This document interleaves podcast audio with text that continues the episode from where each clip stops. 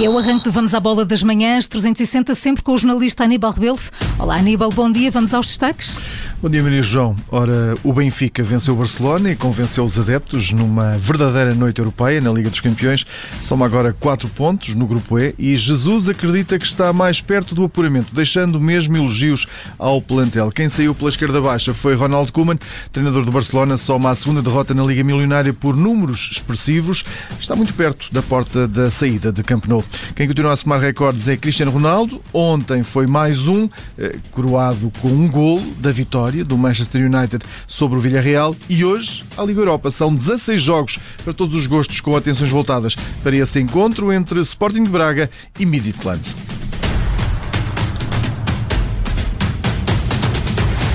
E começamos então este Vamos à Bola, Aníbal Rebelo, com a noite de glória na luz. O Benfica derrotou o Barcelona e está no segundo lugar do grupo, atrás do Bayern Munique. Equipa com quem vai jogar no próximo dia 20 de outubro. Quanto ao Barcelona, somou a esta noite a segunda derrota pesada na Liga dos Campeões, uma derrota por 3-0. Já leva seis golos sofridos na Liga Milionária em apenas duas jornadas para Jorge Jesus. Este resultado, frente a um de uma das melhores eh, equipas, um dos melhores clubes da Europa, eh, vai fazer com que o foco do futebol se sente centre no plantel encarnado e no treinador e lembra os moldavos do Sheriff, do Sheriff que estão a surpreender na Liga dos Campeões. O Sheriff. Essa também está a alertar, o Sheriff já está a alertar. Uh, uh, não, é, verdade seja dita, esta vitória, em termos uh, internacionais, para o mundo do futebol, é isto 3-0, Benfica ao Barcelona. É, isto tem, tem um sinal não é, afirmativo e tem um sinal de, de, valorização da equipa do Benfica, que é isso que o Benfica quer. O Benfica quer voltar a, a ser um clube da Europa uh, conhecido pelos resultados que tem tido, eh, não, não em Portugal só, porque em Portugal não, não valorizam muito isso, valorizam é as competições, e neste caso as Champions, e o Benfica quer voltar ao ranking da, da, da UEFA, não é? Uh, estar como quando nós saímos daqui nos cinco primeiros, uh, fazer vitórias para, para poder recuperar essa, essa, essa posição para valorizar a marca Benfica, a, a equipa do Benfica, os jogadores do Benfica e também, como é óbvio, o treinador do Benfica.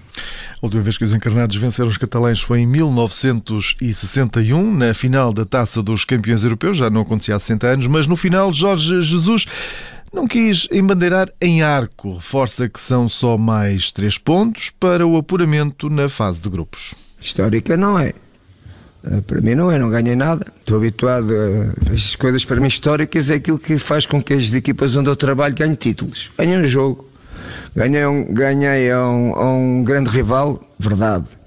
Uh, há 60 anos, em 61, o 3 a 2. Uh, eh, mas aí o Benfica ganhou um título. Foi uma final, na altura, não, é? não era Champions League, era a taça dos campeões europeus. Hoje o Benfica ganhou 3 a 0 foi uma vitória que vale três pontos, que nos permite sonhar com o nosso apuramento no grupo.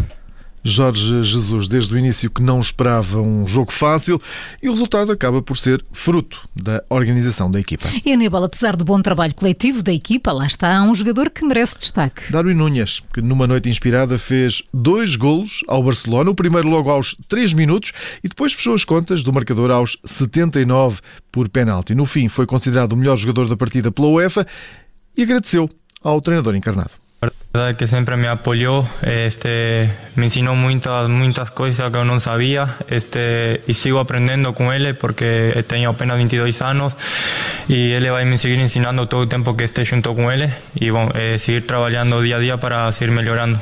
Darwin Núñez terminou o jogo a dizer que é um sonho jogar também contra uma grande equipa como o Barcelona. O internacional uruguaio eh, soma esta época já seis golos com a camisola do Benfica, dois deles na Liga dos Campeões. E Aníbal, quem não ficou bem no filme do jogo foi o Barcelona e, claro, o treinador Ronald Koeman. Que já tem a cabeça a prémio em Barcelona. O jornal Marca de hoje fala mesmo em desastre total, escreve que a continuidade do holandês aos comandos do Barcelona fica em dúvida, mais do que nunca. Já o AS escreve afundados na primeira página, com a fotografia de Ronald Koeman em primeiro plano. No fundo dessa mesma fotografia está o banco do Barcelona, na luz, com Piquet afundado na cadeira. Perante a dúvida sobre se tem ou não condições para continuar à frente do Barcelona, o holandês respondeu desta forma. Todo mundo sabe que estamos cambiando muchas cosas en el club y el equipo hoy en día tiene problemas y además yo creo que el juego ha sido durante una vez más 60 minutos de partido bien, pero nos falta el gol. Yo creo que un gol empatar el partido nos da confianza para, para ganar el partido y una vez más ellos han sido más efectivos que nosotros y, y yo creo que esta ha sido la gran diferencia. Continua a sentir que tem a confiança para continuar como treinador No sé, no es, no es pregunta para mí.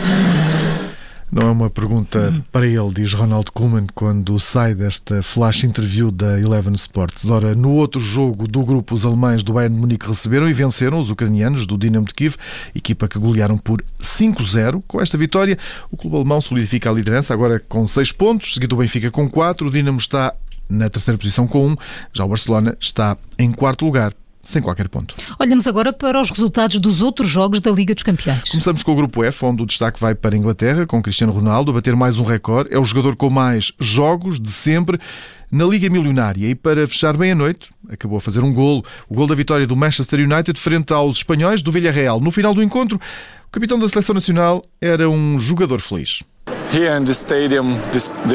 Aqui, neste estádio, a história que este clube tem torna possível fazer isto. Nós acreditámos, eu disse no túnel aos jogadores antes da segunda parte, que devíamos acreditar e é bom. Marquei o golo ao minuto 94, 95, o que me faz sentir muito feliz. Manchester United 2, Villarreal 1. No outro jogo do grupo F, o Atalanta venceu o Young Boys por 1-0, assumiu a liderança.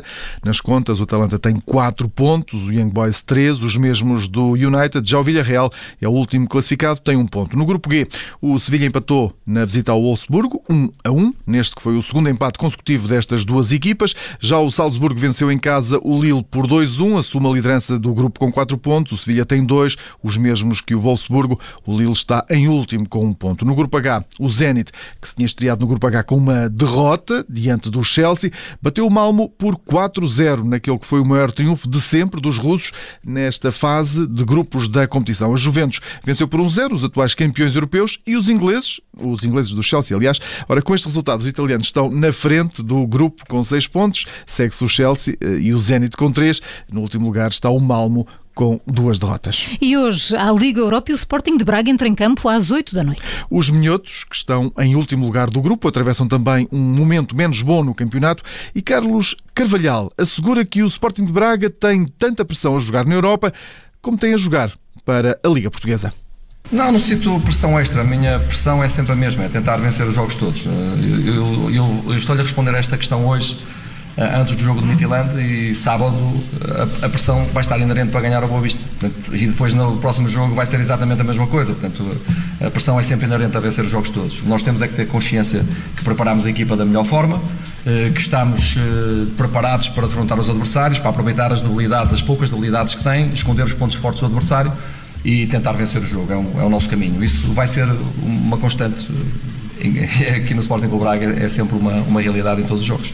Declarações de Carlos Carvalhal nesta antevisão ao encontro com o Midtjylland, com o treinador a deixar o alerta de que vai ser preciso apresentar o melhor Braga para ganhar este encontro. E nesta jornada europeia vamos contar com um duelo português. Em Istambul, o Fenerbahçe de Vítor Pereira recebe o Olympiacos comandado por Pedro Martins, o líder do grupo D, graças à vitória sobre o Antuérpia na jornada inaugural. A formação grega chega à Turquia como favorita, mas vai ter de contrariar a tradição. O Fenerbahçe nunca perdeu em casa perante adversários gregos e, além do mais, também Vítor Pereira apresenta aqui um registro invicto, três vitórias e um empate frente a Pedro Martins. E na Taça de Portugal, o Sporting visita o Restelo. Na terceira eliminatória da Taça será o regresso dos Leões ao estádio do Restelo, onde vão jogar com o emblema que é o atual terceiro classificado da Série E do Campeonato de Portugal. No último encontro, estes dois emblemas, o Sporting venceu por 4-3 na época 2017-2018, jogo da Liga Portuguesa. Ora, o jogo está marcado para dia 15 de outubro.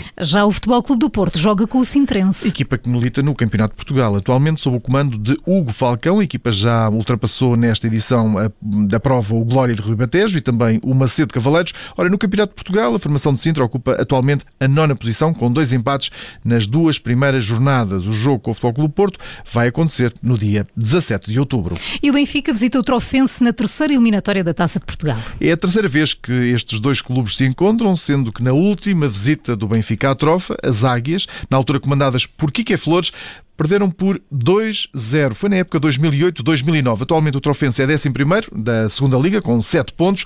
Ainda não perdeu em casa para o campeonato. Já o Benfica é líder isolado da Liga, com 7 vitórias e 7 jogos, somando 21 pontos. O encontro está agendado para 17 de outubro no Estádio Clube Desportivo Trofense. E a terminar este Vamos à Bola, Portugal vai tentar alcançar hoje, pela primeira vez, uma final no Mundial de Futsal. Precisa para isso de ultrapassar o Cazaquistão, seleção que chega pela primeira vez às meias finais da competição. Durante 21 anos, Portugal Portugal e Cazaquistão apenas se encontraram numa outra ocasião, na qualificação para o Europeu de 2016. Dessa vez, Portugal perdeu por 3-1. E se Portugal vencer eh, esta meia-final, vai encontrar na final, a Argentina, a seleção que derrotou ontem o Brasil por 2-1. A partida das meias finais entre Portugal e Cazaquistão tem início agendado para as 6 da tarde. A fazer figas e a torcer muito por Portugal. O jornalista Aníbal Rebelo no Vamos à Bola das Manhãs 360. Obrigada, Aníbal. Até amanhã. Até amanhã.